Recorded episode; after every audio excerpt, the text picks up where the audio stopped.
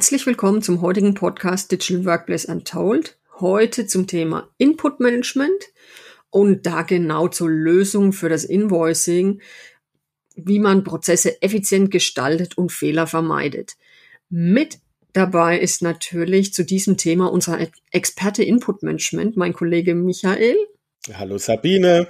Starten wir gleich, Michael. Was gilt es zu beachten beim Prozessdesign in Bezug auf Invoicing-Lösungen? Ja, also wichtig grundsätzlich erstmal unabhängig von einer Lösung ist es immer wichtig, wenn, wenn ich was Neues tue und überhaupt in die Digitalisierung gehe, dass ich jetzt erstmal kritisch meine alten Prozesse betrachte. Also passt der Prozess inhaltlich überhaupt noch? Ähm, Gibt es vielleicht äh, Updates, die ich berücksichtigen muss? Wie ist da die Lage? Jetzt speziell auf das Invoicing haben wir ähm, ganz oft die Ausgangslage, dass Kunden, die noch überhaupt keine Lösung hatten und jetzt praktisch modernes Invoicing-System mit Systemunterstützung bekommen, erstmal überhaupt spiegeln müssen, wie die neuen Arbeitsweisen sind. Also in der, ich nenne sie mal analogen Welt, ist ja ganz oft Papier durch die Gegend äh, transportiert worden mit der Hauspost und es ist dann irgendwelche Stempel oder Unterschriften auf dem Papier. Am Ende wurde das abgeheftet, äh, mit bisschen Glück vielleicht ganz am Ende digitalisiert. Und hier funktionieren natürlich die modernen Systeme ganz anders. Also die basieren darauf, dass ich sofort ähm, am Anfang des Prozesses, wenn die Information noch nicht digital vorliegt, diese digitalisiere also Papier wird gescannt und dann komplett im digitalen Prozess bleibe. Also es wird nicht zwischendurch ausgedruckt, es wird nicht auf die Rechnung geschrieben, sondern das mache ich mit den digitalen Werkzeugen und Funktionen, die mir halt das entsprechende System oder der Workflow bereitstellt. Es fallen eine ganze Menge Aufgaben weg, die ich aus der früheren Welt sozusagen kenne. Das heißt, ich muss nicht mehr die Rechnungsinformationen in, in mein ERP oder Zahlsystem tippen. Da habe ich intelligente Extraktionsmechanismen. Ich muss nicht nach den Informationen suchen. Der Workflow stellt die mir bereit. Also bei einer Rechnung, wo es auch eine Bestellung dazu gibt, wird die mir angezeigt. Und der Prozess wird gesteuert von der Lösung. Das heißt, die Lösung ähm, transportiert die Rechnung vom ersten Mitarbeiter zum nächsten Mitarbeiter, der jeweils zuständig für die Aufgaben ist. Also das funktioniert anders. Und äh, darüber muss man sich erstmal überhaupt klar werden. Was natürlich ein bisschen einfacher ist, die Lösungen sind ja nicht ganz neu, ist, ähm, wenn ein Kunde ein Altsystem ablöst und sagt, ich habe schon einen Workflow, ich habe schon eine elektronische Lösung und auf eine neue geht, dann ist natürlich diese Arbeitsweise schon deutlich bewusster und der Switch ist meistens auch ein bisschen einfacher. Nichtsdestotrotz ist es aber ganz, ganz wichtig, sich die alten Prozesse anzuschauen. Also da haben wir Kunden, die sagen, na ja, der Prozess ist eigentlich klar. Und wenn man mal ein bisschen kritisch äh, diskutiert, merkt man, oh, das sind noch Optimierungspotenziale beispielsweise.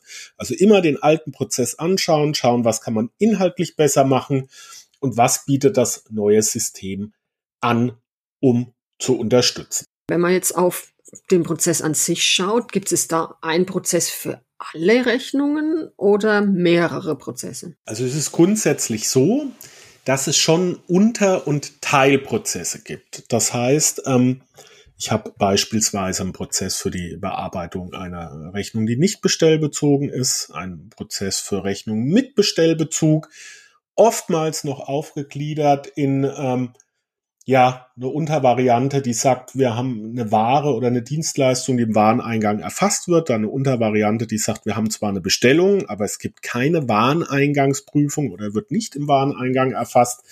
Also da gibt's verschiedenste Untervarianten. Auch immer noch ganz spannend sind die Claire-Workflows. Das heißt, das sind die Workflows, wenn irgendwas in der Prüfung negativ ist, die sagen, wie geht der Prozess dann eigentlich weiter? Wie, wie kann eine Eskalation mit dem Lieferanten aussehen? Es sind eine ganze Menge Prozesse, aber die stehen nicht für sich isoliert allein im Raum. Also es gibt am Anfang einen zentralen Prozess, wo alle Rechnungen eingehen. Dann werden Dinge aus dieser Rechnung ausgelesen, ein Kontext hergestellt und dann steuern sich die Prozesse gegenseitig. Also ein Beispiel, ich habe eine Rechnung und auf dieser Rechnung ist äh, eine Bestellnummer oder vielleicht ist sie gar nicht aufgedruckt, aber ich erkenne, da ist ein Bestellbezug dann weiß dieser Hauptprozess, okay, du bist an bestellbezogene Rechnung und routet die in den richtigen Unterprozess. Und so gibt es verschiedene Regeln, also für den Sachbearbeiter und die Sachbearbeiterin, ähm, ist das alles ein Prozess, der das Ganze intelligent steuert. Technisch gesehen sind es mehrere, die sich gegenseitig aufrufen. Und so kann ich dann natürlich an der Stelle sehr genau steuern, was passiert in welchem Kontext wo. Hast du Tipps, welche Fehler man unbedingt vermeiden sollte? Absolut, absolut. Also, wie eingangs schon gesagt, man muss überhaupt erstmal verstehen, wie diese Systeme arbeiten. Und es ist klar, dass viel Steuerungswissen auf die Systeme entfällt. Das muss ich dem System aber auch erstmal beibringen. Also ich muss dem System erstmal sagen, wie laufen diese verschiedenen Prozesse. Und nicht nur, wie laufen die Prozesse, wenn die Prüfungen positiv sind, also wenn ich überall den Haken dran mache und sage, ja, die Prüfung war super, sondern auch, wie laufen die Prozesse, wenn eine Prüfung mal negativ ist. Also was passiert denn, wenn ein Preis nicht wie in der Bestellung ist? Was, was muss da passieren? Welcher Claire-Workflow wird da ausgelöst? Oder was passiert denn, wenn eine Menge abgerechnet wurde, die höher als die gelieferte Menge ist? Also gar nicht mal noch der Bezug auf die Bestellmenge. Das ist natürlich auch eine Prüfung. Aber was ist denn, wenn ich 100 Stück geliefert kriege und der Lieferant mir aber für diese Lieferung 200 in Rechnung stellt? Und das muss man durchdenken. Und das wird ganz oft vergessen. Es ist immer nur, ja, hier wird geprüft, Prüfung eins, Prüfung zwei und dann läuft das alles durch. Aber diese ganzen Varianten, die ein Prozess annehmen kann, wie das dann weitergeht, das ist ganz wichtig, dass man das in einem Modell hinterlegt. Die nächste Sache ist auch die Verantwortlichkeiten. Also Workflow idealerweise hat das Wissen, wo die Aufgaben hintransportiert werden. Also wer ist denn der Kostenstellenverantwortliche? Und wer ist denn für die Prüfung jetzt eines Notebooks beispielsweise, das keinen äh, Bestellbezug hatte, also es nicht über eine Bestellung bestellt wurde, wer prüft es inhaltlich, wer gibt es äh, letztendlich frei? Wo sind vielleicht auch gewisse Betragsgrenzen, wo sich diese Hierarchien verschieben? Also auf einmal geht es um teurere Güter und dann muss äh, vielleicht nicht nur der Kostenstellenverantwortliche, sondern dann auch noch der Vorgesetzte oder die Vorgesetzte von dem Kostenstellenverantwortlichen den ganzen Prozess prüfen. Also da gibt's ganz viele Varianten von Verantwortlichkeiten und idealerweise bringe ich die dem System bei. Und das ist manchmal eine relativ große Herausforderung, weil dieses Wissen teilweise fragmentiert ist in, in verschiedenen Köpfen von verschiedenen Mitarbeitenden und weil natürlich immer eine große Sorge die Ausnahmefälle machen. Also das sind die Fälle, wo man sagt, die laufen jetzt anders, weil ähm, eine ganz bestimmte Konstellation vorliegt und da muss äh, dann ein anderes Verhalten oder es gibt eine andere Prüfung. Und das ist natürlich so ein System, will das wissen, weil wenn es in das System in eine Variante läuft, die nicht bekannt ist, dann steht es erstmal da. Da wirklich der Tipp, fang mal mit den Standardprozessen an an der Stelle. Also zu schauen, was ist der klassische nicht bestellbezogene Prozess, bestellbezogene Prozess, ähm, wie läuft das Ganze ab und diese Ausnahmefälle, die ja meistens eh nur ab und zu im Jahr auftreten, ja, die lässt man vielleicht auch mal außen vor. Und da muss man sich genau überlegen, die, ähm, weil sie einfach komplex sind oder ganz anders laufen, muss ich die überhaupt in das System bringen? Also will ich da viele Tage irgendwie einen neuen Workflow entwickeln oder sage ich, naja, diese zehn Fälle im Jahr, die verarbeite ich auf eine andere Weise? Und da muss man sich drüber klar werden. Also das ist relativ wichtig. Und das ist so mal die erste Aufgabe. Aber natürlich, wenn ich die umgesetzt habe, dann habe ich auch Prozesse, die sehr, sehr gut laufen an der Stelle. Was gibt's noch für äh, Tipps beziehungsweise welche Fehler sollte man vermeiden? Also ein Thema, das immer vom nicht systemunterstützten Prozess zum systemgestützten Prozess eigentlich aufkommt, sind Unterschriften. Wir hören ganz oft, äh, dass es Rechnungen gibt, die achtmal unterschrieben werden. Also das ist, und man steht dann da und sagt, okay, warum? Und dann merkt man, na ja, also viel ist irgendwie wird die Rechnung von irgendjemand unterschrieben im, im über Posteingang, dann wird sie irgendwie nochmal gezeichnet, dann ist er beim ersten Prüfer, beim zweiten Prüfer und dann kriegen die irgendwie nochmal vier Mitarbeitende im Unternehmen rein zur Information. Das ist dann ganz oft, die liegen dann irgendwie in Mappen auf Schreibtischen, wo jemand eigentlich gar nicht mehr draufschaut und seinen Servus einfach drunter setzt. Und wenn man da mal so ein bisschen nachfragt, dann reduziert sich dieses, äh, die, die, die Unterschriften beziehungsweise die Schritte, die ausgeführt werden. Weil dann wird auf einmal klar, es gibt vielleicht nicht acht Menschen, sondern zwei oder drei, die entscheiden, ob das in Ordnung ist und gezahlt wird. Und bei den anderen ist es eine reine Kenntnisnahme. Und sowas muss ich umsetzen. Dann würde ich halt im Workflow zwei Menschen die äh, Rechnung beispielsweise prüfen lassen und den anderen das Ergebnis zur Kenntnis zuschicken. Ähm, das, das sind so klassische Sachen, wo man sich fragen muss, ist eine Unterschrift überhaupt notwendig oder wird die einfach gemacht, weil sie immer so gemacht wird? Weiterer Fehler ist, äh, ich habe es vorhin schon ein bisschen angesprochen, sich zu wenig mit negativen Prüfergebnissen zu befassen. Die Rechnung, die mit okay, okay durchgeht, weil alles passt, die ist ja eigentlich erstmal relativ gesehen vom Aufwand gering. Und die macht auch den meisten Unternehmen nicht die Sorgen, sondern die Rechnungen, die nicht durchgehen. Beispielsweise, was ich angesprochen habe, eine Preisabweichung. Und dann gehen nämlich die Fragen los. Also wer prüft die Preisabweichung? Okay, der Einkäufer oder die Einkäuferin. Wenn der Einkäufer sagen, ja, der Preis ist nicht gerechtfertigt, dann muss das Ganze ja weitergehen. Wer spricht dann mit dem Lieferanten? Beziehungsweise was passiert? Wird diese Rechnung gekürzt? Äh, wird diese Rechnung abgelehnt? Wird sie gezahlt mit einer Rückgutschrift? Das sind dann alles die Fragen, die sich auf einmal stellen und die häufig gar nicht so standardisiert sind in Unternehmen, wie man annehmen könnte. Und deswegen sollte man genau diese Fälle, die nämlich einen Großteil des Aufwands in der täglichen Arbeit erzeugen, richtig gut durchdenken und entsprechende Varianten bilden.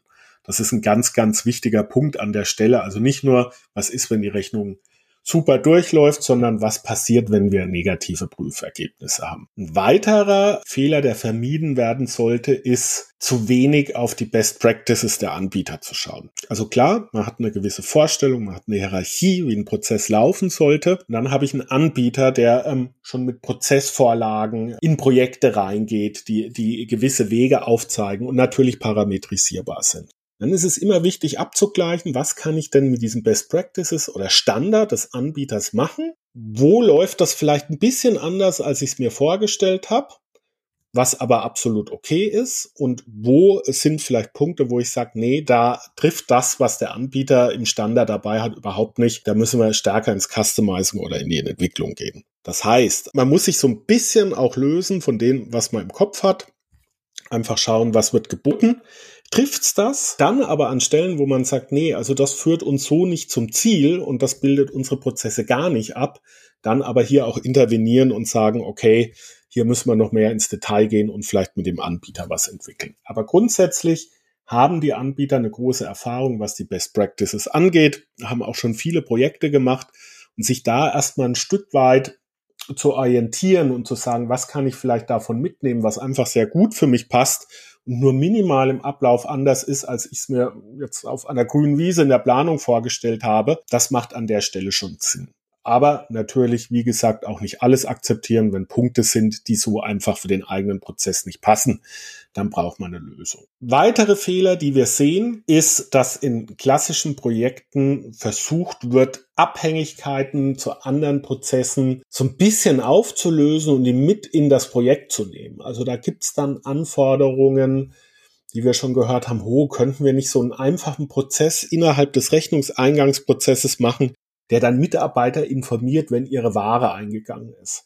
Ja, natürlich, ich kann so ein System schon verbiegen, dass da was passiert, aber das ist nicht Sinn der Sache. Genauso wenig wie Sinn der Sache ist, irgendwie dann aus dem Rechnungsprozess direkt irgendwie nachträglich Bestellungen anzulegen. Das muss, wenn überhaupt schon äh, über den Bestellprozess erfolgen und sollte natürlich bestmöglich auch im Vorfeld der äh, Bestellung beziehungsweise Lieferung erfolgen. Also da gibt's immer wieder Bestrebungen zu sagen, ach, jetzt sind wir doch schon dabei, ähm, wir lösen da gleich nochmal ein anderes Problem mit. Das ist sehr, sehr gefährlich und äh, man entfernt sich da natürlich auch von den vorgegebenen Standards, die die Lösung erfüllen. Und das Problem ist häufig, dass man wichtige Themen dann nur so am Rande tangiert und irgendwas bastelt, was dem gar nicht gerecht wird.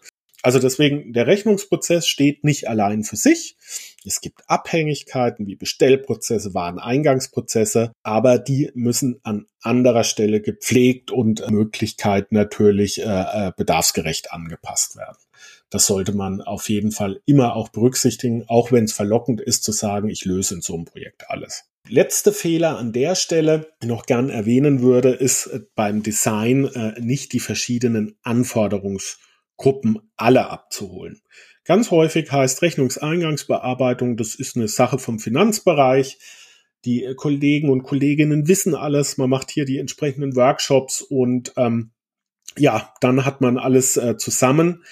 Natürlich ist der Finanzbereich führend für das Thema, aber wir haben halt auch noch andere Gruppen, die mit den Systemen arbeiten. Also das sind ähm, die Personen, äh, die die Dinge bestellen. Das sind äh, Einkäufer, die äh, natürlich äh, für Bestellungen zuständig sind, aber auch äh, für Preisverhandlungen. Dann haben wir noch den Großteil der Nutzer, die nämlich auch nicht aus dem Finanzbereich direkt kommen.